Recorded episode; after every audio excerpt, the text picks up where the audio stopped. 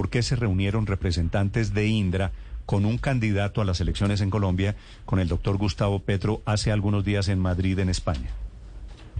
Bueno, yo creo que es necesario hacer la siguiente precisión. Indra no ha tenido reuniones privadas con ningún candidato y tampoco, y por supuesto, con el doctor Gustavo Petro. Indra participó en una reunión como una empresa más que asistió a una convocatoria que hizo la Fundación Euroamérica en Madrid, a la cual asistieron más de 30 empresas españolas.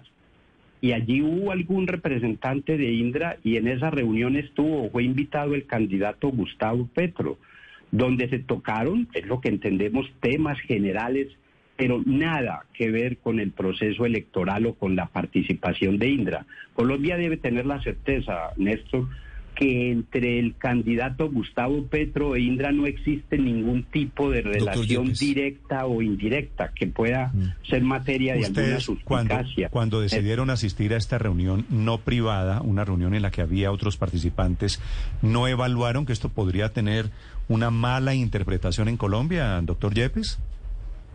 Bueno, eh, es difícil escapar a las suspicacias, pero la empresa obviamente no consideró que estuviera expuesta a este tipo de reclamaciones o de dudas porque la convocatoria se hizo y es como lo entendemos para tratar temas generales, Néstor, de la política colombiana y latinoamericana y no para tocar un tema electoral